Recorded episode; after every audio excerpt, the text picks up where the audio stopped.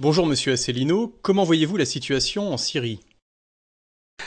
Bonjour à toutes et à tous, nous sommes aujourd'hui le dimanche 29 novembre 2015. La situation en Syrie, a évolué assez rapidement au cours des derniers jours, euh, suite en particulier à l'affaire de l'avion euh, du bombardier Sukhoi 24 de l'armée euh, russe, qui a été descendu par l'armée turque. Qui donc s'est écrasé. il y a un pilote qui est mort sur le coup.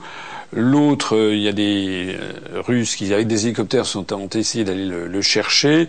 Euh, ils ont, il y a un des pilotes de l'hélicoptère qui, semble-t-il, a été lynché sur place, mais l'autre a été a été récupéré. Donc le pilote récupéré a annoncé que, en fait, leur avion n'avait pas franchi l'espace aérien turc et, de surcroît, qu'il n'y avait eu aucun coup de semonce. Alors, une polémique qui s'en est suivie entre euh, la Russie et la Turquie, d'une part, et puis au sein des pays membres de l'OTAN, d'autre part, parce qu'il y a un certain nombre de pays de l'OTAN qui euh, voit quand même que cette affaire est potentiellement extrêmement ben, périlleuse et grave, puisque elle peut dégénérer en un conflit militaire entre la Turquie et la Russie. Euh, et la Turquie étant un membre de l'OTAN, ça peut entraîner tout, tout, tout l'OTAN dans, euh, dans, dans l'inconnu. voilà. Je rappelle que c'est une poudrière, le Moyen-Orient, qui déjà est, est, en feu.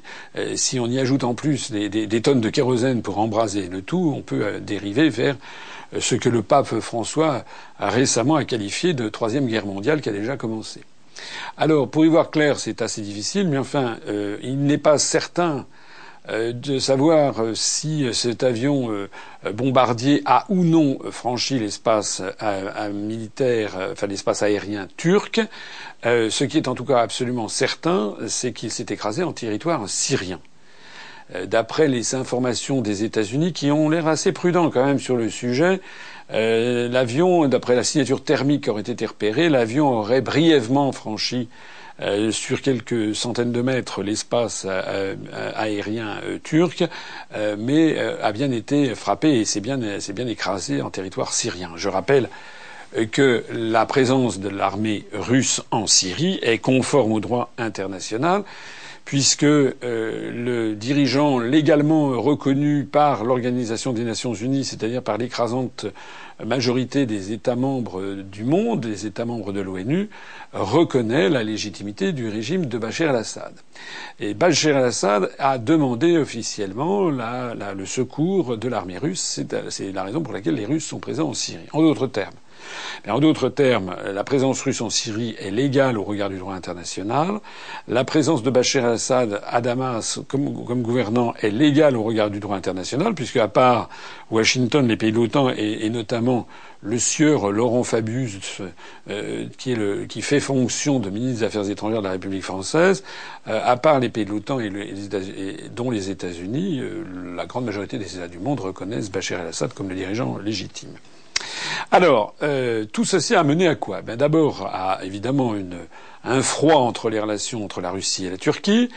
Du coup, la Russie a dit qu'elle n'entrerait pas en guerre contre la Turquie, heureusement, ce qui montre là encore une fois euh, que euh, Vladimir Poutine est un homme d'État, il veille à ne pas faire dégénérer les, les, choses, ce qui n'est pas le cas de Erdogan, le, le dirigeant d'Ankara, qui lui a donné ordre à, descendre un avion russe, même s'il avait franchi l'espace aérien euh, turc de quelques centaines de mètres, euh, ça témoigne quand même d'une impatience et, d'une vigilance assez, assez criminelle. En attendant donc, le, Vladimir Poutine et son gouvernement ont pris des mesures de rétorsion en matière économique contre la Turquie, donc qui vont faire mal certainement à la Turquie. Et puis ça n'est pas tout ils ont déployé euh, des missiles S-400 qui sont l'une des plus grandes, meilleures générations de, missiles antimissiles russes. Euh, il y avait les S-300. Je renvoie, j'ai fait une conférence qui est disponible en ligne sur Internet euh, qui s'appelle Les États-Unis sont-ils sur le déclin? J'avais attiré l'attention d'ailleurs de des gens qui regardaient cette cette conférence sur les prodigieux missiles S-300. Ben, ils ont fait mieux depuis, il y a les S-400, il y a même les S-600, euh, et euh, la Russie a déployé euh, en Syrie des missiles S-400. Alors je ne sais pas si les auditeurs sont familiers de ça, je ne suis moi-même pas un grand expert. Aucun système d'armes étrangères destinés à la DCA n'a les performances de S-400. La destruction de tout matériel de frappe aérospatial ennemi est garantie à 100% à une distance de 400 km. Enfin, ce que je sais, c'est que ce sont des missiles qui peuvent couvrir, donc qui peuvent protéger l'ensemble de l'espace aérien syrien. Euh, si j'ai bien compris, il y a 72 euh, têtes qui sont euh, embarquées dans chaque tir de missile S-400 et qui peuvent frapper tous azimuts. c'est une arme assez prodigieuse et qui a, d'après, je crois, les spécialistes, plusieurs années, peut-être même quelques décennies d'avance sur les armes comparables américaines. De telle sorte que les Russes sont en train de sanctuariser l'espace aérien syrien, de telle sorte que les, armées de l'OTAN, les, avions de l'OTAN ne peuvent plus euh, intervenir s'ils ne demandent pas l'accord des, Russes, puisque les, Russes, je crois, n'ont pas fait mystère qu'ils pourraient euh, envoyer les missiles S-400 s'il y avait des, avions qui allaient au-dessus du territoire syrien sans leur accord. Alors ceci explique peut-être euh, ce que l'on a vu à la grande surprise d'un certain nombre de, gens. On a vu d'un seul coup euh, Monsieur Hollande le locataire, euh, le locataire euh, illégitime de l'Élysée, je dis illégitime puisque je rappelle, je le rappellerai toujours, qu'il s'est fait élire sur des escroqueries, sur un programme faux. Il a donc escroqué la volonté du peuple français. Monsieur Hollande, d'un seul coup, s'est rendu en, Russie, a commencé à faire un début de, de volte-face. Voilà. on a vu d'ailleurs que les pays de l'OTAN sont quand même d'une grande prudence sur toute, ces, sur toute cette affaire. Alors c'est pas tout, c'est que comme Vladimir, Poutine semble-t-il, l'affaire russe lui a, lui l'affaire syrienne et turque et cette affaire de, de Sukhoi 24 abattu lui a sans doute monté un peu au, nez, la moutarde lui a monté un peu au nez. Euh, maintenant les Russes se lâchent et donnent de plus en plus d'informations sur les liens qui existent entre le régime d'Ankara et le prétendu euh, État islamique. Et en particulier, tout spécialement, sur euh, le président turc euh, Erdogan et sa famille et les, dirigeants de ce prétendu État islamique. Notamment, c'est une partie de la famille de Erdogan qui aurait partie liée avec les, ventes de pétrole qui servent à financer le prétendu État islamique.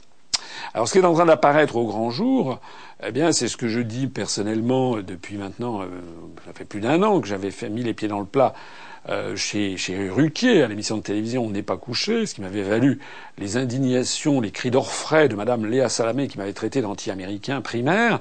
Euh, en réalité, ce qui est en train d'apparaître, c'est que ce sont les plus grands alliés des États-Unis dans la région, la Turquie, qui membre de l'OTAN, depuis 1955, mais aussi l'Arabie saoudite et le Qatar, eh bien les plus grands alliés de la, des États-Unis d'Amérique et de l'OTAN, qui sont en fait les suppôts, les soutiens financiers et en armement du prétendu État islamique. Voilà la situation. Alors, il y a aujourd'hui même, ce, ce week-end, au moment où je parle, s'est réuni un sommet euh, des pays de l'Union européenne avec la Turquie sur la question des fameux migrants, ce qu'on a appelé des migrants, qui ne sont pas en fait des migrants, qui sont, pour parler en, de façon précise, la langue française est, précise, le droit international l'est également, euh, ce ne sont pas des migrants, ce sont des réfugiés de guerre. J'avais dit, euh, je crois, dans un des entretiens d'actualité, peut-être pas le, précédent, mais celui d'avant, euh, ou celui d'encore avant, je ne me rappelle plus, j'avais, dit que il y avait quand même ce qui était quand même très choquant dans cette affaire de migrants, prétendu dans cette affaire de réfugiés de guerre, c'était que justement, on, les, on considérait que les pays de l'Union européenne étaient les seuls euh, fautifs, les seuls à, devoir recevoir cet afflux soudain. J'avais d'ailleurs attiré l'attention, me semble-t-il, sur le côté étrange que représentait cette, ce soudain afflux. Euh, C'était bizarre. Euh, ça fait maintenant quatre ans que la Syrie a été déstabilisée par euh, les puissances occidentales, délibérément. Il y a eu d'ailleurs, je crois, quelque chose comme 250 000 morts depuis que les États-Unis et leurs domestiques ont commencé à vouloir déstabiliser le régime de Bachar el-Assad. Alors on peut dire que le régime de Bachar el-Assad était peut-être pas un régime très démocratique, mais d'une part, celui de l'Arabie saoudite ou celui du Qatar, soutenu à bout de bras par les États-Unis, l'est encore moins. Et d'autre part, euh, M. Euh, al-Assad n'avait pas fait 250 000 morts en quatre ans parmi sa population. Alors, euh, j'avais souligné le fait que cet afflux soudain de réfugiés était quand même bizarre, puisque, puisque ça faisait quatre ans que, la, situation était une situation de quasi-guerre civile, de guerre civile, on peut le dire, quoique c'est pas uniquement une guerre civile, c'est avec des, des interférences étrangères. Et normalement, on aurait dû assister à un flux continuel de réfugiés. Or, c'était pas ce qui s'était produit. On avait le sentiment qu'il y avait un tout petit flux, et puis d'un seul coup, à l'été, on avait eu des dizaines de milliers, des centaines de milliers de personnes qui étaient arrivées. Comme s'il y avait quelqu'un qui avait donné le feu vert, qui avait même organisé avec des passeurs euh, toute cette opération. Il y avait d'ailleurs des choses extrêmement troubles, puisque George Soros, l'inénarrable George Soros, avec son Open Society, était intervenu pour dire qu'effectivement c'était très bien et qu'il fallait que l'Union européenne accueille tous ces migrants. Et il y avait un certain nombre de grands patrons qui avaient dit, notamment le patron d'Airbus, qui avait dit ben, qu'il allait falloir donc baisser les salaires des ouvriers, des salariés européens, français et allemands notamment, euh, pour se mettre au niveau de ces, de ces nouveaux venus. C'est invraisemblable, mais c'est comme ça. Euh, il y a M. Moscovici d'ailleurs, euh, le commissaire européen de nationalité française qui, qui est, qui est à, la commission, qui avait s'était frotté les mains en disant que ça allait faire un petit surcroît de croissance, cet afflux de, de réfugiés. Et puis patatras. Patatras, d'abord, il y a quand même un certain nombre d'opinions publiques à travers le continent européen qui se sont rebellées en disant que c'est quand même invraisemblable qu'il y ait tous ces migrants d'un seul coup et qu'on fasse comme s'il était évident que les pays de l'Union européenne devaient seuls les accueillir, alors qu'il y a, je le rappelle, un organisme des Nations Unies qui s'appelle le Haut Commissariat pour les réfugiés de guerre, qui normalement aurait dû se charger de ce travail et aurait dû répartir les réfugiés dans l'ensemble des pays membres de l'ONU, en particulier aux États-Unis d'Amérique et au Canada, euh, mais aussi en Australie, en Nouvelle-Zélande, ça c'est pour les pays de l'OCDE, ou en Japon, en Corée, mais aussi euh, en Amérique latine, en Afrique, en Asie, et puis aussi dans, les pays du monde arabe. En particulier euh, ben, chez, les, frères arabes, notamment en Arabie saoudite et, au Qatar. Donc il y avait quelque chose derrière qui, qui n'allait pas. On voyait qu'il y avait une manipulation qui se cachait derrière. Et puis non seulement il y a eu les, les opinions publiques qui se sont rebellées, mais c'est pas tout. Euh, il y a eu euh, évidemment l'affaire euh, des attentats parisiens. Alors cette affaire des attentats parisiens a d'un seul coup bouleversé la donne puisque là aussi, il y aurait beaucoup à dire sur ces attentats, euh, puisqu'on ne sait pas, ces attentats, à peine sont-ils commis, euh, ça rappelle ce qui s'était passé le 7 janvier avec euh, l'attentat contre Charlie Hebdo et contre l'épicerie cachère, ça rappelle aussi l'affaire Mohamed Merah. Ce sont des attentats qui laissent un goût un peu étrange, j'y reviendrai tout à l'heure, euh, dans la, les, opinions publiques, euh, puisqu'on trouve tout de suite les, les responsables dans, dans, les, dans, les, 24 heures, ils sont repérés, dans les 48 heures, ils sont abattus. Donc à chaque fois, c'est un peu, c'est un peu, c'est un peu étrange. Il n'en demeure pas moins il n'en demeure pas moins que ces attentats ont d'un seul coup provoqué la fermeture généralisée, euh, enfin du moins la, refermeture, du moins les contrôles aux frontières, l'effondrement de, l'espace Schengen, des fermetures aux frontières décidées entre les pays de l'Union européenne et les pays alentours, par exemple euh, entre, la Hongrie et, et la Serbie, et puis même entre certains pays de l'Union européenne où des, des frontières ont été refermées. Euh, et puis d'un seul coup, Madame Merkel a été obligée de faire un virage à 180 degrés. Elle avait dit qu'elle allait accueillir 800 000 migrants dans l'année. D'un seul coup, elle a fait un virage à 180 degrés. Monsieur Hollande, euh, qui euh, fustigeait euh, encore 48 heures auparavant ceux qui voulaient contrôler les frontières, d'un seul coup, Monsieur Hollande a proclamé la fermeture des frontières. Puis il a fait du rétropédalage en se rendant compte qu'on ne pouvait pas fermer les frontières parce que tout a été supprimé euh, entre la France et les pays limitrophes, notamment entre la France et la Belgique, dont venaient d'ailleurs justement, semble-t-il, les assassins euh, des attentats du, du, du, 13 novembre à Paris. Euh, en bref, c'est l'ensemble même de cet afflux de, réfugiés de guerre en, en Europe qui a été posé. Et alors aujourd'hui, donc, ce week-end, 28 et 29 novembre, on apprend quoi? Eh Bien que les pays de l'Union européenne se sont réunis avec la Turquie et qu'ils sont convenus de verser 3 milliards de dollars, excusez du peu, à la Turquie pour que la Turquie euh, freine les afflux de réfugiés. Alors, ça veut dire quoi? Ben, Ça veut dire plusieurs choses. La première, c'est qu'à l'évidence, il s'agit d'un chantage. On comprend mieux le rôle qu'a joué la Turquie. C'est très probablement la Turquie qui, d'un seul coup, a laissé partir un très grand nombre de réfugiés de guerre à partir de l'été, qui d'ailleurs a en envoyé des centaines et même des milliers se faire, enfin mourir dans des conditions atroces en Méditerranée orientale. Ça ne gêne pas le régime d'Ankara.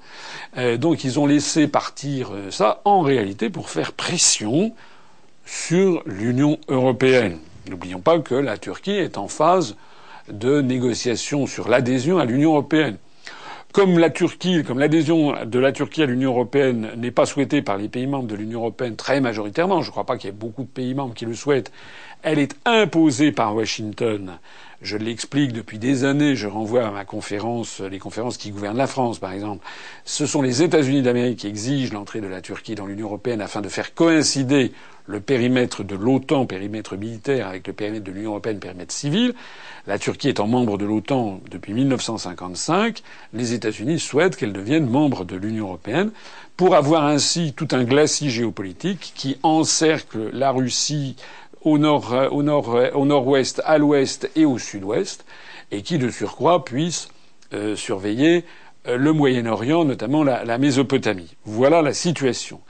Et donc, les pays de l'Union européenne sont tombés d'accord, semble-t-il aujourd'hui, pour donner 3 milliards de dollars à la Turquie. Du moins, l'Union européenne va donner 3 milliards de dollars à la Turquie pour que celle-ci freine cet afflux de réfugiés. Alors, deuxième enseignement à tirer, je rappelle à ceux qui l'ignoreraient que l'Union européenne n'a pas d'argent, que lorsqu'on dit les fonds européens vont être versés, ce ne sont pas des fonds européens, ce sont les fonds qui sont versés par les pays contributeurs nets à l'Union européenne, dont la France. Je rappelle que la, France paye à peu près un sixième du budget global de l'Union européenne. Ça veut donc dire que, comme des grands, nous allons être taxés de 500 millions de dollars pour donner à la Turquie, qui est le principal soutien de l'État islamique, quand même. Je rappelle que en janvier dernier, Jean-Claude Juncker, le président de la Commission européenne, avait décidé d'augmenter de 1 milliard 800 millions d'euros les dons de l'Union européenne au régime de Kiev, qui a des par... qui a partie liée avec euh, les néo-nazis de Svoboda et de Pravi Sectors, qui avait donc coûté 300 millions d'euros à la France.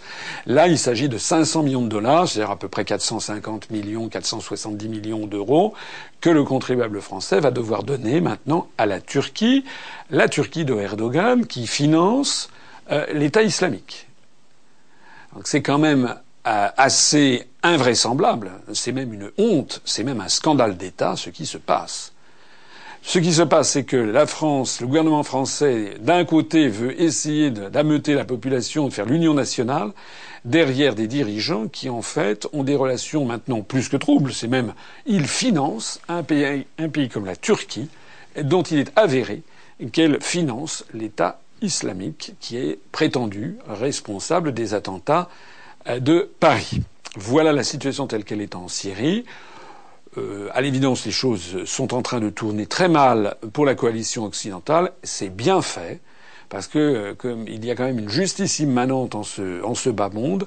Les, choses sont en train de tourner de façon relativement positive pour la Syrie et de façon très positive pour la Russie, en d'autres termes, pour ceux qui respectent le droit international.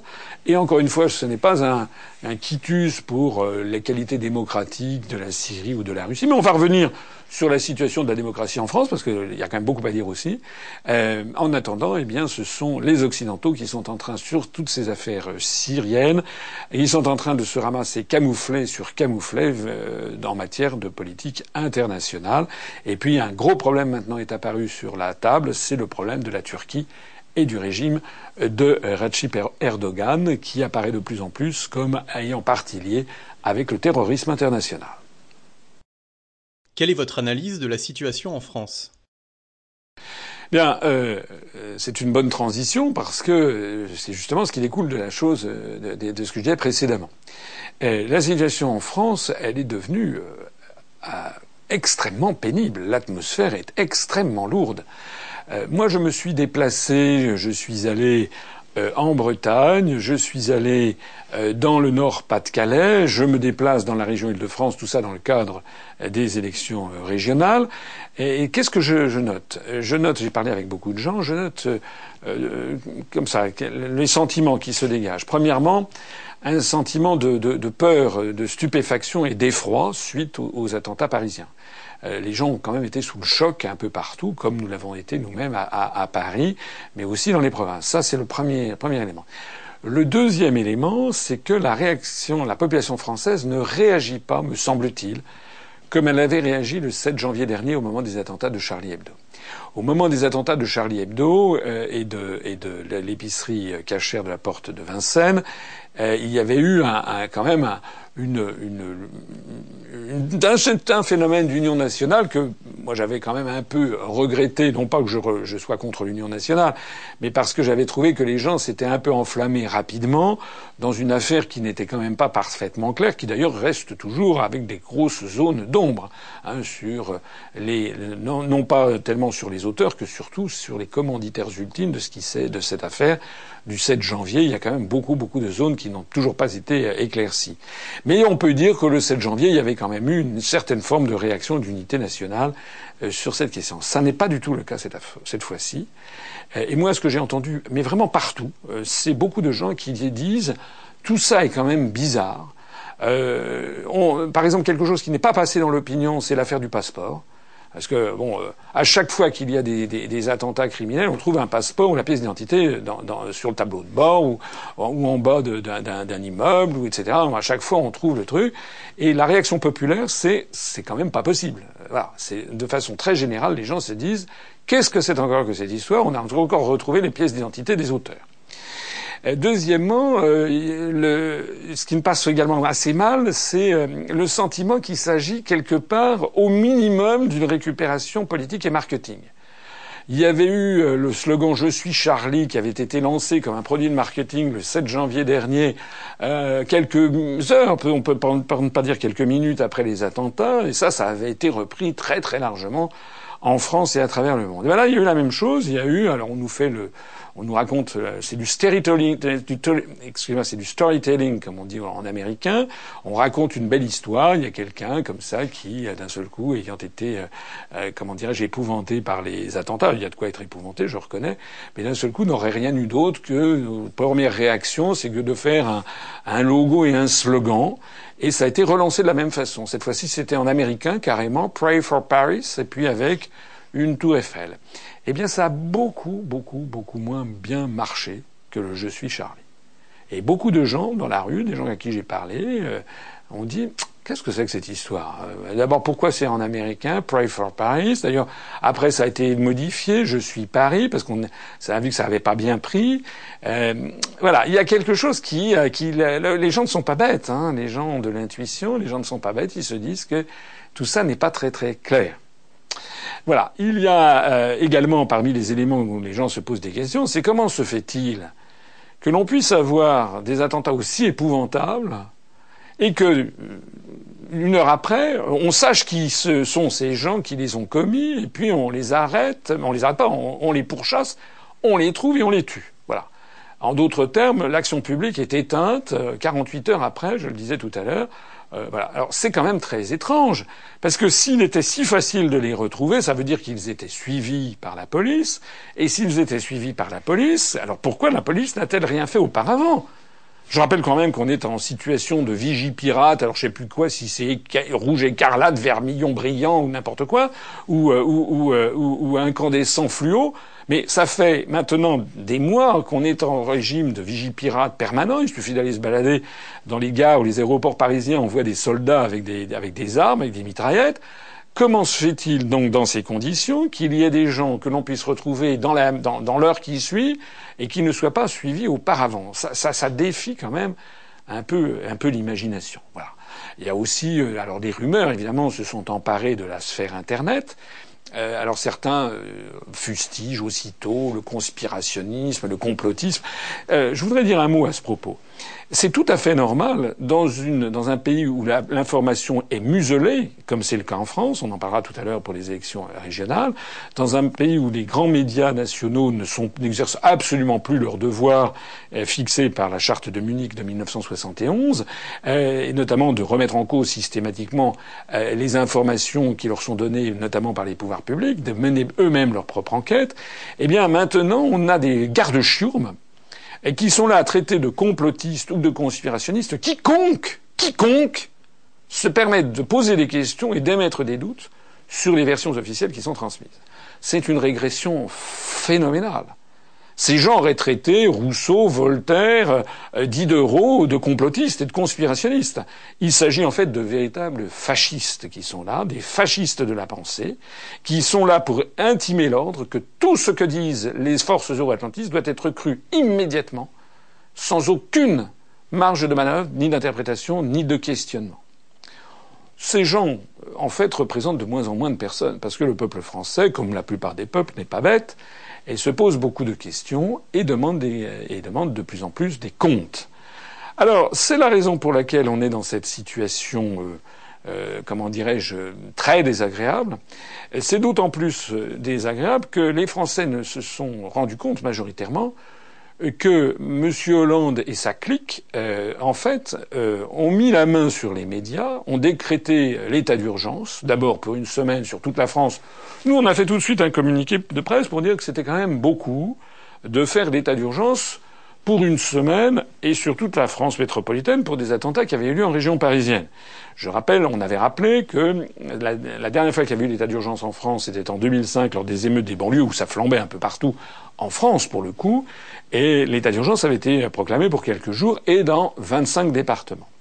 Mais bon, admettons à la limite pour une semaine et sur toute la France métropolitaine. Mais comme vous l'avez vu, euh, ceci a été ensuite prorogé maintenant pour trois mois et sur l'ensemble du territoire de la République française, l'outre-mer compris. Ça veut dire qu'au mois de janvier, aux îles Marquises, euh, ou bien à l'île des Pins en Nouvelle-Calédonie, il y aura l'état d'urgence parce qu'il y a eu, il y a eu ces attentats épouvantables à Paris le 13 novembre.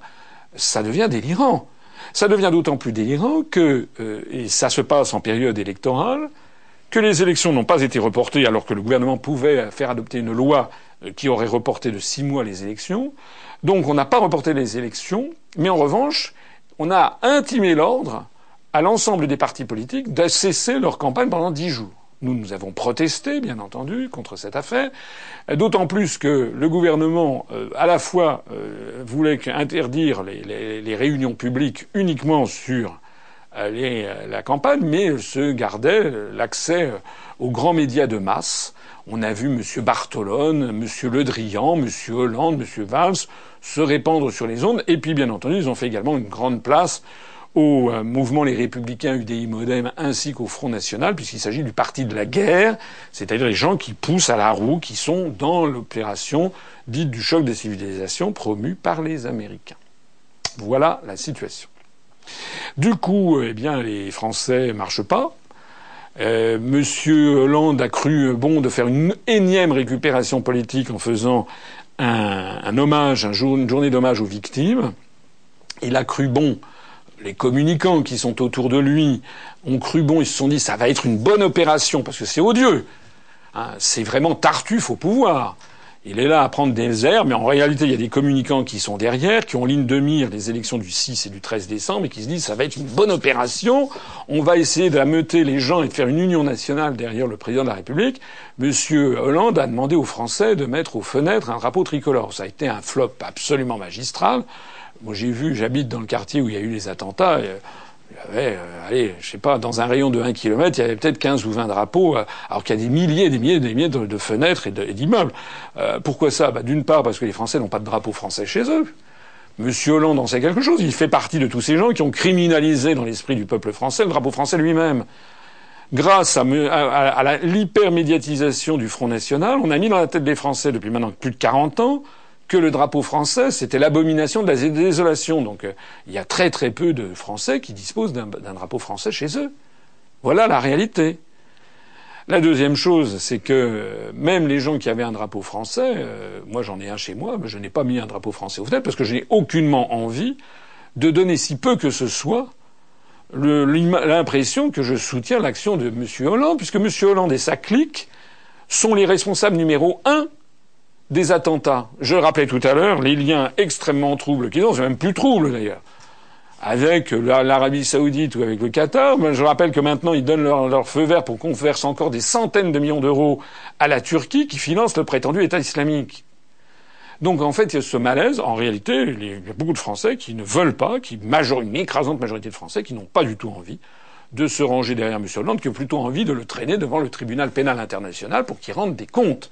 Et d'ailleurs, la meilleure preuve de ce que je dis, c'est qu'il y a un certain nombre de familles des victimes, qui sont quand même les premières concernées, qui ont refusé de se rendre à cet hommage aux invalides et qui ont condamné cette opération en disant qu'elle ne voulait en aucun cas soutenir M. Hollande et sa clique, puisqu'ils sont responsables justement de ces affaires.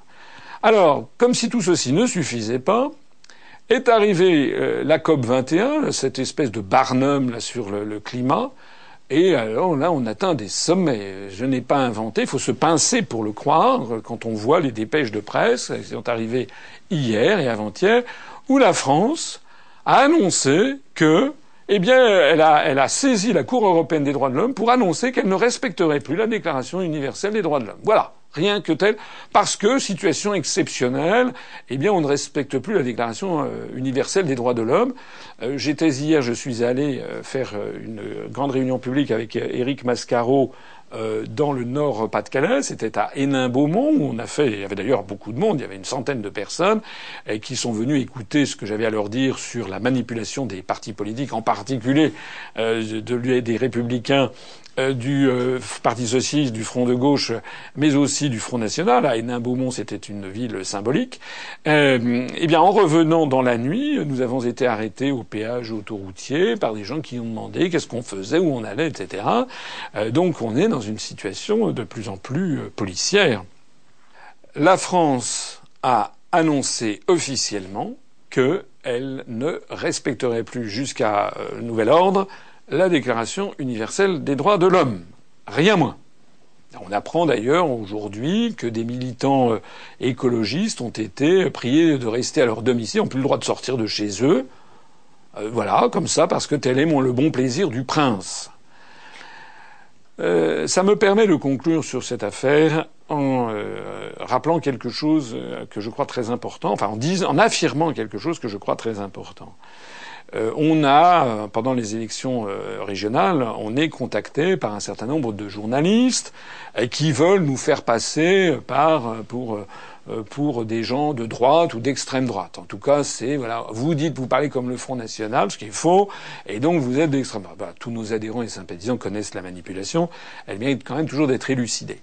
Euh, hier soir, justement, j'étais à, à Hénin-Beaumont. Il y avait un journaliste de, de, la Voix du Nord euh, et qui me posait la question. Alors, alors je lui rappelle le positionnement défini par le ministère de l'Intérieur, qui est la seule autorité en France apte a donné un positionnement euh, officiel, nous a classé en divers, donc ni à droite ni à gauche. Mais j'ai fait remarquer au journaliste, euh, qui avait l'air un peu ébaubi, quand je lui ai dit, j'ai fait remarquer au journaliste que le gouvernement actuel est le gouvernement le plus à l'extrême droite que la France a connu depuis 1944. Et je pèse mes mots. Et il faut regarder la réalité en face. Ce n'est pas parce que M. Hollande et sa clique s'appellent socialistes qui ne sont pas d'extrême droite. D'ailleurs, le parti nazi, c'était national-socialiste. Donc il faut se méfier des, termes. Monsieur Hollande et son gouvernement ont un gouvernement qui, premièrement, remet en cause tous les acquis sociaux des Français obtenus par les parents, les grands-parents, les arrière-grands-parents, les arrière-arrière-grands-parents. toutes nos conquêtes sociales sont remises en cause les unes après les autres pour le plus grand profit des grands détenteurs de capitaux et des grandes entreprises. Deuxièmement, M. Hollande s'est fait élire, je le rappelais tout à l'heure, je ne cesserai de le redire, et s'est fait élire sur une escroquerie. Il s'est fait élire en disant Mon adversaire, c'est la finance. Rappelez-vous le discours du Bourget. En réalité, il est le premier domestique des grandes, des grandes organisations financières et industrielles qui tiennent le monde euro-atlantiste. Il a d'ailleurs nommé Emmanuel Macron, qui est un monsieur qui, ne payait même pas d'ailleurs sa cotisation au PS, d'après ce qu'on a compris. Il devait avoir, comme, comme, comme tout était venu, il devait avoir sans doute un, un prurit aux mains, lorsqu'il s'agissait de faire un chèque pour payer sa cotisation au PS. Mais monsieur, euh, monsieur Macron n'a été jamais élu par personne, il ne s'est présenté à aucune élection. Monsieur Macron arrive au gouvernement pour tailler en pièces ce qui reste du droit social, de façon totalement unilatérale et dictatoriale. Deuxièmement, Troisièmement, le gouvernement actuel soutient, finance, je l'ai dit tout à l'heure, je l'ai rappelé, le gouvernement de Kiev, gouvernement ukrainien, issu d'un coup d'État fomenté par les Américains et qui a fait alliance avec Svoboda et Pravi Sektor, ce sont les deux grands mouvements néo-nazis en Ukraine. C'est pas moi qui le dis, c'est une réalité absolue. Le gouvernement français soutient un gouvernement qui a fait des alliances avec des néo-nazis. Quatrièmement, le gouvernement actuel soutient euh, les gouvernements en Estonie ou en Lettonie qui donnent comme modèle à la jeunesse lettonne et estonienne les Waffen-SS nazis. Monsieur Le Drian est allé se rencontrer avec son homologue euh, de l'Estonie il y a quelques, mois, euh, et l'homologue en question qui soutient la reconnaissance des, des, Waffen-SS de son pays. C'est au point, je le rappelle, l'UPR est le seul mouvement politique français qui, euh, tous les, tous les automnes, se scandalise, nous publions chaque fois un communiqué, de constater que la France refuse de condamner la glorification du nazisme à l'ONU. C'est une résolution qui est présentée par la Russie à chaque automne qui condamne ce qui se passe en fait en Lettonie et en Estonie, la glorification du nazisme. Cette résolution proposée par Moscou est soutenue par à peu près 130 pays dans le monde, tous les pays latino-américains, tous les pays africains, les pays du monde arabo-musulman, les pays d'Asie, la Russie elle-même, etc. les seuls qui votent contre, c'est les États-Unis et puis euh, le Costa Rica et, et les îles Marshall qui sont leurs obligés, et puis les pays de l'Union européenne la France refuse de condamner la glorification du nazisme. C'est arrivé plusieurs fois, c'est pas arrivé une fois. Quatrièmement. Cinquièmement, la France, je l'ai rappelé tout à l'heure, intervient illégalement en Syrie, piétine et viole le droit international, puisqu'elle intervient en Syrie sans avoir la demande du régime légitime et sans avoir le feu vert du Conseil de sécurité des Nations Unies. La France piétine le droit international. La France, par ailleurs, met sous une surveillance accélérée l'ensemble de la population. Maintenant, nous sommes suivis constamment. Il y a de plus en plus de caméras de surveillance. On peut avoir accès, les autorités françaises peuvent avoir accès sans qu'il y ait un juge d'instruction, peuvent avoir accès à vos communications Internet, etc., ou à, l'ensemble de vos communications. Donc c'est viol de la vie privée. Et puis voici maintenant que la France annonce clairement qu'elle ne va plus respecter la Déclaration des droits de l'homme. Sans parler du fait qu'elle a décidé de ne plus demander l'avis aux populations euh, euh, pour savoir, par exemple, ce qu'ils pensaient euh, de la réforme des, collectivités territoriales. J'en parle au cours de cette campagne.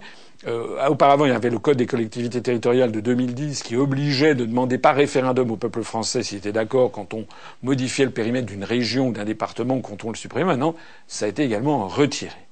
Et puis enfin, eh bien, la France, avec cet état d'urgence, a décidé, maintenant avec l'état d'urgence, le gouvernement a la main mise sur les médias comme il le souhaite, peut euh, intervenir, peut faire, peut perquisitionner sans aucun mandat chez n'importe qui de jour comme de nuit. Donc vous vous étonnez pas si un jour il y a quelqu'un qui débarque à 3 heures du matin en disant coucou c'est moi, ouvrez-moi la porte, je vais vérifier ce que vous avez chez vous. C'est légal maintenant sous l'état d'urgence qui vient d'être annoncé pour trois mois.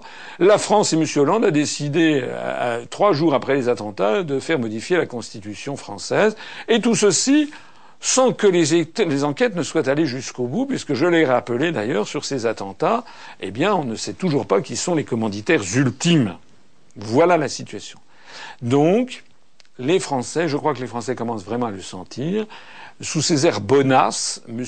Hollande est un danger public numéro un pour la démocratie en France, les gens qui l'entourent également, et puis ceux qui sont de connivence avec lui, c'est-à-dire les républicains et le Front national, tout autant. C'est donc vraiment le tocsin qu'il faut sonner. Si les Français ne se ressaisissent pas, majoritairement, si massivement ils ne se rendent pas, par exemple, je les invite à aller bien entendu aux urnes le 6 décembre pour se mobiliser pour voter pour notre mouvement, parce que plus nous ferons de voix et plus d'un seul coup le gouvernement et, puis ses affidés, le, Front National et, les Républicains, tous ces trois grands mouvements qui ont mis sous coupe, sous leur chape, l'ensemble des grands médias du, pays, nous allons directement vers non seulement un désastre économique et social, mais vers la, privatisation, vers la privation pardon, de nos libertés. Ainsi, encore une fois, l'UPR apparaît comme ayant eu raison avant tout le monde, puisque, je le rappelle, notre slogan depuis maintenant des années, c'est que c'est l'union du peuple pour rétablir la démocratie. Comment se déroule votre campagne? Eh bien, la campagne se passe à la fois bien et mal. Elle se passe bien parce que sur le terrain, on a quand même un très bon accueil. Il y a eu un petit fléchissement avec les attentats, parce que pendant quelques jours, il y a eu un effet de sidération dans la population. Donc les gens se sont... Euh, on ne pouvait pas vraiment parler politique avec qui que ce soit. Et puis, euh, après avoir euh, surmonté ça, la population, maintenant, revient à se manifeste son intérêt. Et je ne suis pas sûr que... Ce qui a été prévu par le gouvernement, c'est que il a saisi l'occasion de ces attentats pour essayer de se refaire une popularité. C'est odieux, c'est ignoble, mais c'est comme ça. Hein. Je l'ai déjà dit tout à l'heure. Je ne suis pas sûr que ça va tourner à son avantage. Voilà. Il est probable que le Front National va faire euh, une, euh, un très bon score, puisque tous les médias lui servent la soupe. C'est d'ailleurs normal, puisque le Front National est devenu désormais le porte-parole des intérêts américains et atlantistes. Madame Le Pen, je le rappelle, euh, au début de ce mois, a, fait une déclaration qui ont été reprises par Le Monde. Il n'y a plus du tout question de sortir de l'euro. D'ailleurs, il n'a jamais été question de sortir de l'euro euh, sur aucune des professions de foi euh, du, Front National. Mais il, en est encore moins question que, que, jamais. Il y a encore moins question de sortir de l'Union européenne. Il y a encore encore moins question de sortir de l'OTAN. D'ailleurs, il n'en avait jamais été question. Mais en revanche, Madame Le Pen retrouve ce qui a toujours été le fonds de commerce du Front National, taper sur les immigrés, taper sur les Arabes, taper sur les musulmans. Ça, c'est son grand fonds de commerce. Voilà. Elle Et alors, Madame Le Pen nous a sorti quelque chose d'assez drôle, euh, finalement. Euh, elle a dit que si elle arrivait au pouvoir, eh bien, elle demanderait à l'Union européenne euh, de rendre aux Français leur souveraineté, et si l'Union européenne rendait aux Français leur souveraineté, elle proposera aux Français de rester dans l'Union européenne ça, ça, ça, sent le Tsipras et le Syriza à plein nez. Bon. Mais si on y réfléchit un instant, c'est quand même assez, assez burlesque, puisque ça veut dire quoi? Ça veut dire que Mme Le Pen dit très exactement, bien voilà, nous sommes dans une prison, nous allons demander au directeur de la prison de, rendre, de nous rendre notre liberté, et s'il accepte de nous rendre notre liberté, eh bien, je proposerai qu'on reste en prison. C'est exactement ce qu'elle a dit. C'est évidemment, j'allais dire un, un gros mot, je n'ose pas le dire, mais c'est vraiment se moquer du monde, mais d'une façon extraordinaire. Alors, il y a de plus en plus de gens quand même qui se posent des questions. Les, les, vidéos que j'ai faites, les entretiens d'actualité, le dernier entretien d'actualité a eu un grand succès. Euh, il y a eu également, il y a évidemment toutes nos têtes de liste. Charles-Henri Gallois qui a fait des interventions remarquables euh, sur plusieurs euh, radios. Alain Fédel, Jean-François Gourvenec, Éric Mascaro, William Doué, Daniel Romani, Yvan Irimiris, David Wenzel, Thierry Euh, ont fait tous d'excellentes prestations sur différents médias. Jean-Christophe Loutre également, euh, je vais aller le soutenir en Normandie à Barentin euh, mardi. donc globalement, ils sont très bien accueillis sur le terrain et puis ils commencent à percer dans les médias locaux. Un petit peu, pas beaucoup, mais un petit peu, tout petit peu. France 3 ici ou là, euh, et des, journaux, les journaux locaux l'ont signalé. C'est encore mieux à l'île de la, Réunion, parce qu'à l'île de la Réunion, on a traditionnellement plus facilement accès aux médias de l'île, euh, qui sont beaucoup plus, qui ont beaucoup plus de réflexes démocratiques qu'en métropole. Et David Apadou, mais aussi Dominique Frut, euh, peuvent avoir accès aux médias d'une façon relativement, plus aisée. Donc tout ça, c'est très bien. Euh, on sent sur le terrain qu'il y a un véritable accueil et ça se traduit et les gens qui sont à l'UPR ou nos sympathisants le, le, notent, ça se traduit par une augmentation en flèche, euh, d'une part des, euh, des, consultations de notre site, également des vidéos, une augmentation en flèche du nombre de j'aime sur la page Facebook. On en est maintenant à quasiment 1000 j'aime de plus par semaine. C'est un peu la partie émergée de l'iceberg, mais ça fait quand même, c'est un indicateur. Et puis surtout, une augmentation en flèche du nombre de nos adhérents et également des dons pour la collecte. Nous allons franchir euh, probablement aujourd'hui ou, 29 novembre ou demain 30 novembre, nous allons franchir en matière de collecte 500 000 euros. Euh, depuis le 27 juillet que j'ai lancé la collecte pour financer la campagne pour les élections régionales. Il en reste. Nous avons chiffré à 700 000 euros nos besoins. Il reste encore 200 000. Mais nous avons négocié avec l'imprimeur euh, des délais de paiement de telle sorte qu'on peut maintenant à peu près être rassuré sur le fait que euh, eh bien cette campagne sera financée. Euh, je dis rassuré, le premier à être rassuré, c'est quand même moi, c'est quand même moi en tant que président de l'UPR qui ai signé les commandes des, des, des, des tracts, euh, des affiches, des professions de foi et des bulletins de vote. Et euh, ben, si nous n'arrivons pas à financer tout ça, c'est quand même moi qui suis responsable financièrement. Et donc, euh, ça, serait, ça serait un peu, un peu fâcheux. Hein. Voilà, si j'avais une dette de 200 000 euros, je ne sais pas ce qui m'arriverait. Alors, euh, on a donc fait un, un, pari, et ce pari est en train de, de marcher. J'en profite pour remercier toutes celles et tous ceux qui ont participé à cette collecte, soit sous forme d'adhésion, soit sous forme de dons, euh, parce que euh, y a des dons très importants qui ont été donnés, qui d'ailleurs vont ouvrir droit à l'octroi, comme je l'avais promis, euh, de, des médailles. Je vais les présenter dans un instant parce qu'on vient de recevoir les, les médailles euh, d'argent et de bronze. Je vais les présenter dans un instant. mais il y a également eu beaucoup d'adhésions et actuellement nous sommes au rythme selon les jours, ça varie entre 20 et 38, 39 euh, euh, adhésions. Il n'est pas exclu qu'un de ces prochains jours, on dépasse 40 adhésions par jour. De telle sorte que l'objectif d'atteindre et, voire de dépasser les, les 10 000 adhérents avant la fin de l'année apparaît, paraît désormais accessible, presque à portée de main, puisque nous allons franchir aujourd'hui même probablement nous sommes dans l'après-midi. Il, il est, vraisemblable qu'aujourd'hui, 29 novembre, ou demain ou plus tard, on franchisse le cap des 9500 adhérents. Et si on fait 30 adhésions en moyenne par jour, 20 ou 30, eh bien, nous dépasserons allègrement euh, les 10 000 avant, avant la fin décembre. Alors ça, c'est quand même une très bonne nouvelle euh, qui, à vrai dire, me, me surprend. Voilà. Pour le coup, je me suis un peu trompé parce que je pensais, je crois, je l'avais dit, j'anticipais, je n'anticipais pas. Euh, il y a encore quelques mois qu'on atteindrait les, les 10 000. J'avais évoqué 9 500.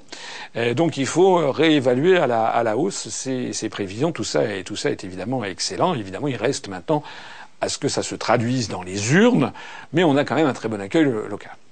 Alors tout ça, c'est le côté positif. Et puis il y a le côté négatif. Le côté négatif, c'est le problème des relations avec les médias. Pas les médias locaux, qui désormais, euh, même France 3 en région, maintenant, a donné, euh, c'est petit, c'est tout petit, c'est parfois une minute trente. Ici ou là, c'est parsemé un petit peu de venin, de choses venimeuses. Mais on peut dire que même France 3 en région a bougé un petit peu. Voilà on a euh, passé, on passe relativement facilement dans des médias, dans des journaux comme euh, voilà, je disais tout à l'heure La Voix du Nord, mais ça peut être La Nouvelle République du Centre, mais ça peut être, enfin je ne vais pas citer les, journaux locaux, il y en aurait de nombreux à citer. Donc ça c'est un point euh, qui est, positif avec les médias. Et puis je l'ai déjà dit tout à l'heure, les radios communautaires qui nous donnent la parole, y compris à moi. Il faut donc avoir des radios, que ce soit, moi je suis pas, j'ai passé sur Radio Notre-Dame, donc qui s'adresse plutôt à nos concitoyens catholiques. Beaucoup de radios euh, qui se sont proches de la, des immigrés euh, du Maghreb. Euh, moi, j'ai parlé sur Radio France Maghreb 2, Beurre FM, Radio Radio Soleil, donc qui s'adresse plutôt à nos compatriotes musulmans. Euh, Radio Shalom à, Dijon, où euh, Charles-Henri Gallois a, été, fait un excellent entretien, assez long, avec un, un journaliste qui l'a très gentiment laissé parler, comme d'ailleurs c'est ce qui se passe dans ces radios euh, communautaires. Donc ça, avec nos compatriotes juifs. et puis également, j'ai parlé sur Radio Alpha, nos compatriotes d'origine portugaise, Radio Tropique, nos compatriotes qui sont outre-mer, et puis, enfin, j'en oublie certainement, des radios locales. J'ai parlé sur Radio Sensation dans les Yvelines, euh, TV Fil 78 dans les, dans les Yvelines, euh, BPM qui est une radio près de Mantes-la Jolie, de la même façon que, eh bien, à travers toute la France, nos des têtes de liste ont pu parler à des radios locales. Là où il y a un problème, un vrai problème, c'est dans les grands médias nationaux, notamment dans les grands médias nationaux audiovisuels ou les très grands journaux. Nous n'arrivons pas, nous avons une fin de non-recevoir de la part de M. Bourdin sur Radio Monte Carlo. Donc nous allons prendre les mesures qui s'imposent. M. Bourdin, au cours des deux derniers mois, a accueilli, par exemple, à nombreuses reprises des représentants des républicains euh, de, ou du Parti socialiste, ou bien entendu du Front national, puisque le Front national semble avoir les clés du studio, il s'invite quand il veut. Monsieur Bourdin, par exemple, a, au cours des deux derniers mois, a accordé deux fois vingt minutes ou à l'heure de plus grande écoute, à ce génie, ce génie, c'est ce titan de la pensée qui est Madame Nadine Morano, qui a donc eu droit à 40 minutes. Vous savez, c'est elle qui euh, a fait des déclarations euh, qui ont mis le feu aux poudres sur des questions de, race, etc. Bon, Madame Morano a eu droit à 40 minutes euh, chez Monsieur Bourdin. Et nous, nous n'avons pas eu droit à une seconde. C'est pire qu'au moment des européennes, puisqu'au moment des européennes, nous avions, j'avais quand même été invité par Monsieur Bourdin a parlé pendant un peu plus de trois minutes. Il m'avait certes invité avec le parti du vote blanc, histoire de faire comprendre aux auditeurs qu'on était des folklos, euh, mais euh, en réalité, j'avais quand même parlé à peu près trois minutes. Bon, euh, j'avais quand même eu ça. Ça nous avait d'ailleurs valu immédiatement un grand nombre d'adhésions, de soutien. Bon, et c'est ça qu'ils ne veulent pas. Là, alors que depuis les européennes, on a dû passer de 4 000 à 10 000 adhérents, que nos scores sont donnés quatre fois supérieurs. Là, nous avons eu droit à 0 heure, 0 minute, 0 seconde. C'est un scandale. Ce scandale se retrouve sur les TF1, France 2, se retrouve sur Europe 1, RTL, France Inter, France Culture et toutes ces grandes radios et chaînes de télévision où nous sommes barrés d'une façon qui est, euh, euh, honteuse, qui montre que la démocratie en France n'est plus qu'un leurre. Ce qui est grave également, c'est que des journaux maintenant se sont mis de la partie, en particulier le magazine Le Point et le magazine L'Express, qui refusent délibérément de mentionner notre simple existence. On ne leur demande même plus d'avoir un entretien. On demande simplement qu'ils disent la réalité, c'est que nous sommes candidats. Et si on va je m'adresse ici à tous les, auditeurs. Si, vous allez sur le magazine lepoint.fr, mais c'est pareil pour l'Express, eh bien vous verrez sur lepoint.fr la version Internet, il y a une carte interactive, et vous aurez beau cliquer sur toutes les régions, le candidat de l'UPR n'y est pas.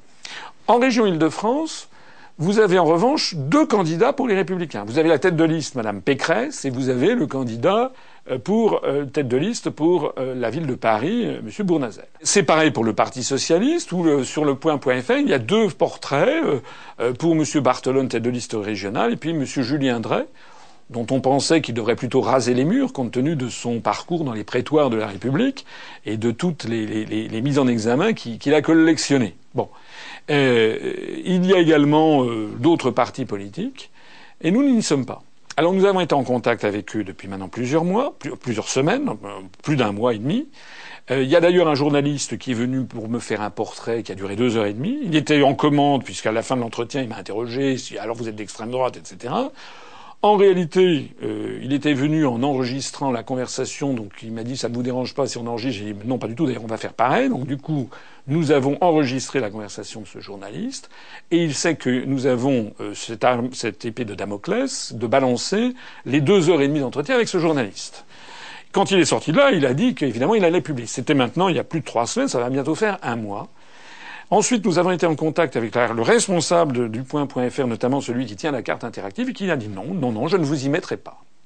Alors la raison pour laquelle, ben, finalement, ils ont trouvé toujours une raison, c'est que nous n'avons pas de député. Oui, mais lutte ouvrière, pourquoi il y est? Euh, Oui, mais lutte, mais c'est comme ça, voilà. C'est-à-dire que systématiquement, nous avons affaire à des escrocs, à des propagandistes, à des gens qui piétinent le métier de journaliste et qui piétinent notamment la, la comment on appelle ça, la, la charte de Munich de 1971, euh, puisque à chaque fois, ils essaient de trouver n'importe quelle raison pour ne pas nous donner la parole. Eh ben, ils vont bientôt me sortir qu'ils ne me donnent pas la parole. C'est comme Wikipédia français, parce que je ne suis pas né un 29 février, ou bien parce que je n'ai pas grimpé l'Everest en tongs, donc euh, je ne peux pas me donner la parole. Voilà. Mais en revanche, si euh, je dis, mais attendez, euh, Madame Morano, Monsieur Bartolone, non, eux non plus n'ont pas grimpé l'Everest en tongs, et oui, mais eux, ils sont connus. Voilà. On a affaire à une, c'est même plus de la mauvaise foi, c'est pitoyable. D'ailleurs, ils rasent les murs, ils ne nous prennent même plus au téléphone, ils ont honte. Alors je signale que nous avons décidé maintenant de porter plainte et nous allons attaquer ces, journaux en justice. Pourquoi? Parce que le magazine Le Point, par exemple, pour parler de lui, bénéficie de plus de 4 millions d'euros de financement de l'État. 4 millions d'euros de financement de l'État, c'est la loi d'aide à la presse. Ça veut dire que si euh, l'UPR, on va voir le score que nous allons faire aux élections, mais il y a des, on nous donne entre, au niveau national, entre 1,5 et 2% J'espère qu'on va faire plus. Euh, c'est d'ailleurs un score très important. Si on fait 1,5% ou 2%, c'est énorme compte tenu du très peu de nombre de gens qui nous connaissent encore. Hein, je le rappelle toujours. Mais si on fait, mettons, 1,5 ou 2%, ça veut dire que statistiquement, sur les 4 millions et quelques d'euros que reçoit le magazine Le Point, eh bien, ça veut dire que il y a 60 à 80 000 euros qui sont versés au magazine Le Point par les impôts de gens qui sont des électeurs de l'UPR. Donc nous allons nous attaquer ce magazine, ce journal. On va faire pareil pour l'Express. On va faire pareil pour tous ceux qui bénéficient d'aides à la presse. Parce que cette aide est versée par l'État dans le cadre des aides à la presse pour favoriser l'expression pluraliste. Et donc nous allons maintenant demander à la justice de trancher ce qu'il pense d'un, de journaux qui, touchent comme ça, qui palpent sur l'ensemble des contribuables français beaucoup d'argent, parce que s'ils n'avaient pas ça, ils tomberaient en faillite parce que les gens ne veulent pas acheter leur torchon. Et nous allons demander à la justice de se prononcer si elle trouve normal, encore une fois, je ne demande même pas un article, mais si elle trouve normal que des grands magazines comme ça, financés par la puissance publique, au moment des élections, cachent l'existence même de candidats à leurs lecteurs. Et alors l'UPR dans tout ça? Bah, je l'ai dit tout à l'heure. Euh, en ce moment, on augmente de façon très très importante le nombre de nos adhésions. Là, nous sommes euh, aujourd'hui, à l'instant même où je parle, nous sommes le 29 novembre, il est 16h30, et donc nous en sommes à 9494 adhérents. Donc ça va très très bien. Le nombre d'adhérents monte très très très vite. Euh, je pense que nous allons faire un bon score à ces élections régionales. J'en rage un peu parce que, et beaucoup de gens avec moi, parce que si nous avions, je ne demande pas de passer comme Madame Le Pen 24 heures sur 24 sur tous les médias, ou comme Madame Pécresse ou Monsieur Bartolone, etc. Nous demandons simplement le minimum, c'est-à-dire l'égalité de traitement pendant la campagne, voilà, ou même l'équité de traitement. Mais maintenant, nous n'en sommes même plus à l'équité, nous sommes qu'on n'avons rien. Nous sommes interdits de tous les grands médias. Et donc, ça veut dire que nous sommes freinés dans notre ascension si je passais, si j'avais droit à passer 20 minutes chez Monsieur Bourdin, ou si je pouvais passer sur France Inter ou sur TF1 ou sur France 2, où j'entends aux journaux de 20 heures, ça serait quand même normal. Hein, je rappelle que Monsieur Denis Père, le milliardaire qui avait créé euh, cette, euh, cette coquille vide qui s'appelle Nous Citoyens, il avait à peine créé ce truc-là, il a annoncé qu'il avait 10 000 adhérents c'est se moquer du monde. Nous, on va avoir 10 000 adhérents au, bout de 8 ans après avoir créé l'UPR. Lui, il a annoncé qu'il avait tout de suite, je sais plus, 8 000 ou 10 000 adhérents.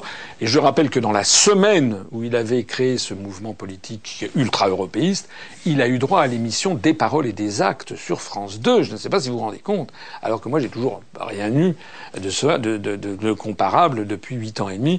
Je mets de côté l'affaire de Ruquier, qui a été une, une, où mon intervention a fait l'objet d'une censure sur à peu près les deux tiers de ce que j'avais dit.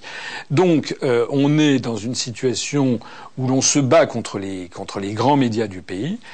Il faut que les gens qui m'écoutent mesurent bien ça et en tirent les conséquences. Les conséquences, ça veut dire quoi? Eh ben, ça veut dire que nous sommes le seul mouvement réel, réellement fiable d'opposition, le seul vrai mouvement qui a les clés de l'avenir.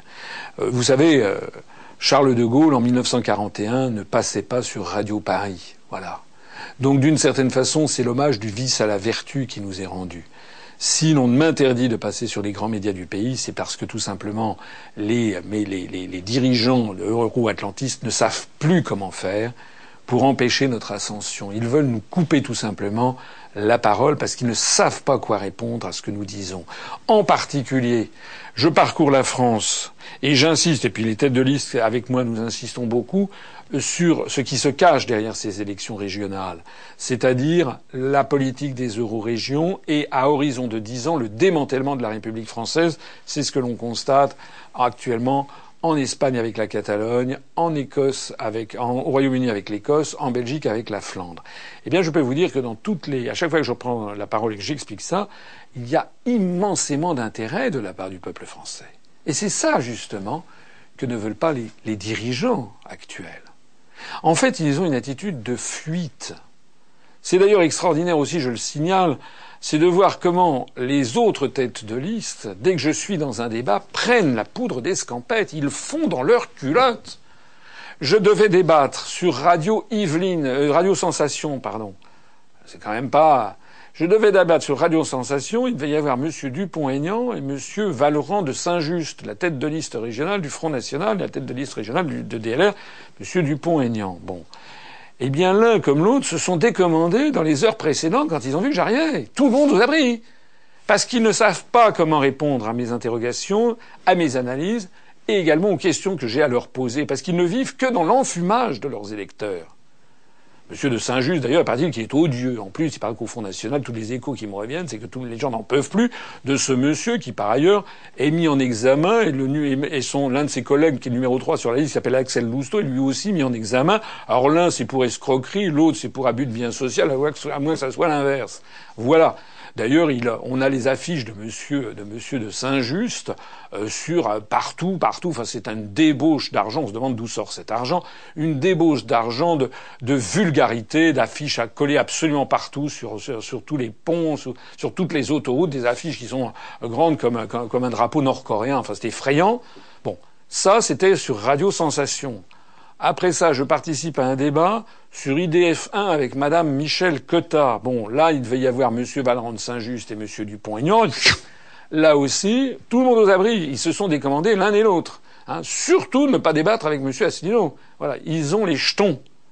Je devais débattre hein, avec un débat à banlieue plus, dans la banlieue, en, dans Seine-Saint-Denis, puisque se trouve que je suis tête de liste départementale en Seine-Saint-Denis. J'ai tenu à être tête de liste dans le 93, comme on dit, euh, pour apporter mon soutien aux populations de Seine-Saint-Denis, montrer que nous, sommes là pour défendre leurs intérêts. Eh bien, il y avait donc une réunion prévue par une, association hein, qui s'appelle Banlieue Plus, qui regroupe beaucoup de jeunes des banlieues. Il devait y avoir Madame Pécresse et Monsieur Dupont-Aignan. Quand ils ont su que j'étais là, Madame Pécresse et Monsieur Dupont-Aignan, ils courent encore. Voilà. Alors, au passage, comment est-ce que les Français peuvent imaginer que si Madame Pécresse, Monsieur de Saint-Just, euh, Madame Le Pen, c'est pareil, hein, mais elle, elle est candidate dans le Nord-Pas-de-Calais, euh, ou euh, Monsieur, Monsieur Dupont-Aignan, ces gens se carapatent dès que j'arrive à, à l'horizon. Est-ce que vous imaginez confier les clés du pays à des lâches et à des veules pareils À des gens, est-ce que vous imaginez confier le pays à ces gens-là pour qu'ils aillent discuter le bout de gras avec euh, Obama ou Poutine ou le président Xi Jinping, le président chinois. Bah, évidemment pas. En fait, c'est d'une immense, immense médiocrité. Euh, ça, euh, il y a beaucoup de gens qui s'en rendent compte, et c'est ce qui fait que notre mouvement se porte vraiment très très bien. Malgré le silence des médias, eh bien, c'est le parti qui monte. Alors, ça tombe d'ailleurs finalement assez bien, puisque c'est le slogan que nous avons retenu.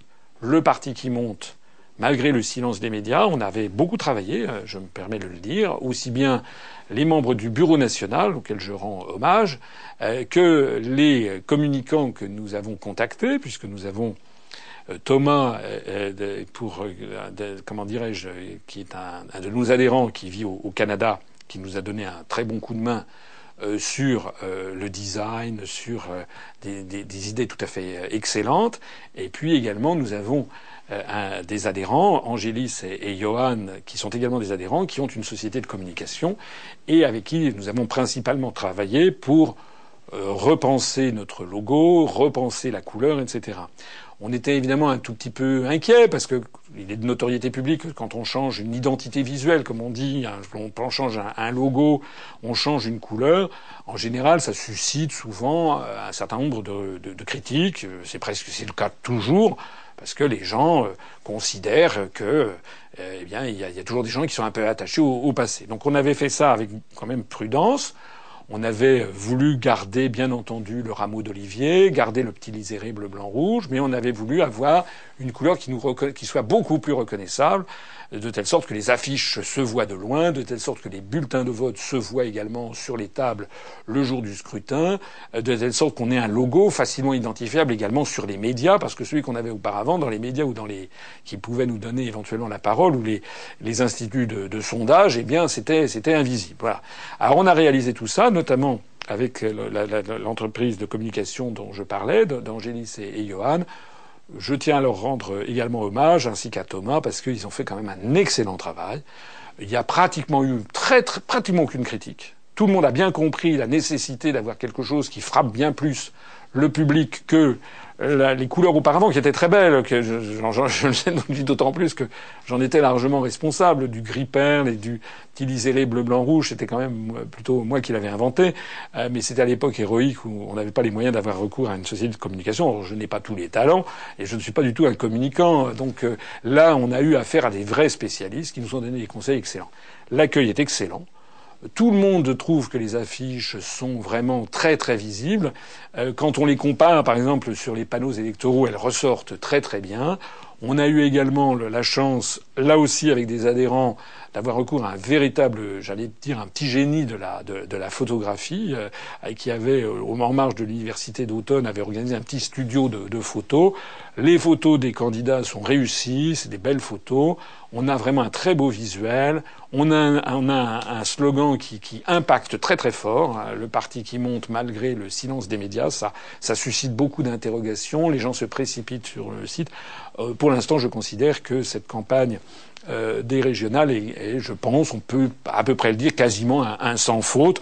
Le premier sans faute ayant été d'avoir été en mesure de, déposer le 1400, 1900, pardon, 1971 candidates et, candidats. Voilà. Maintenant, on va voir les résultats. Euh, je pense qu'on va faire un, bon score, un score qui va surprendre. J'invite évidemment tous ceux qui m'écoutent à se mobiliser le jour du 6 décembre. Il faut qu'ils y aillent, qu'ils rappellent à leurs copains, leurs copines, leurs parents, leurs, collègues. Disent, il faut aller voter, hein, il faut vraiment aller voter, euh, parce que évidemment, plus le score que nous ferons sera important et plus il deviendra euh, difficile et même impossible aux grands médias de cacher notre existence. Et c'est en fait le seul obstacle réel que nous avons encore face à notre ascension qui désormais a pris une tournure irréversible.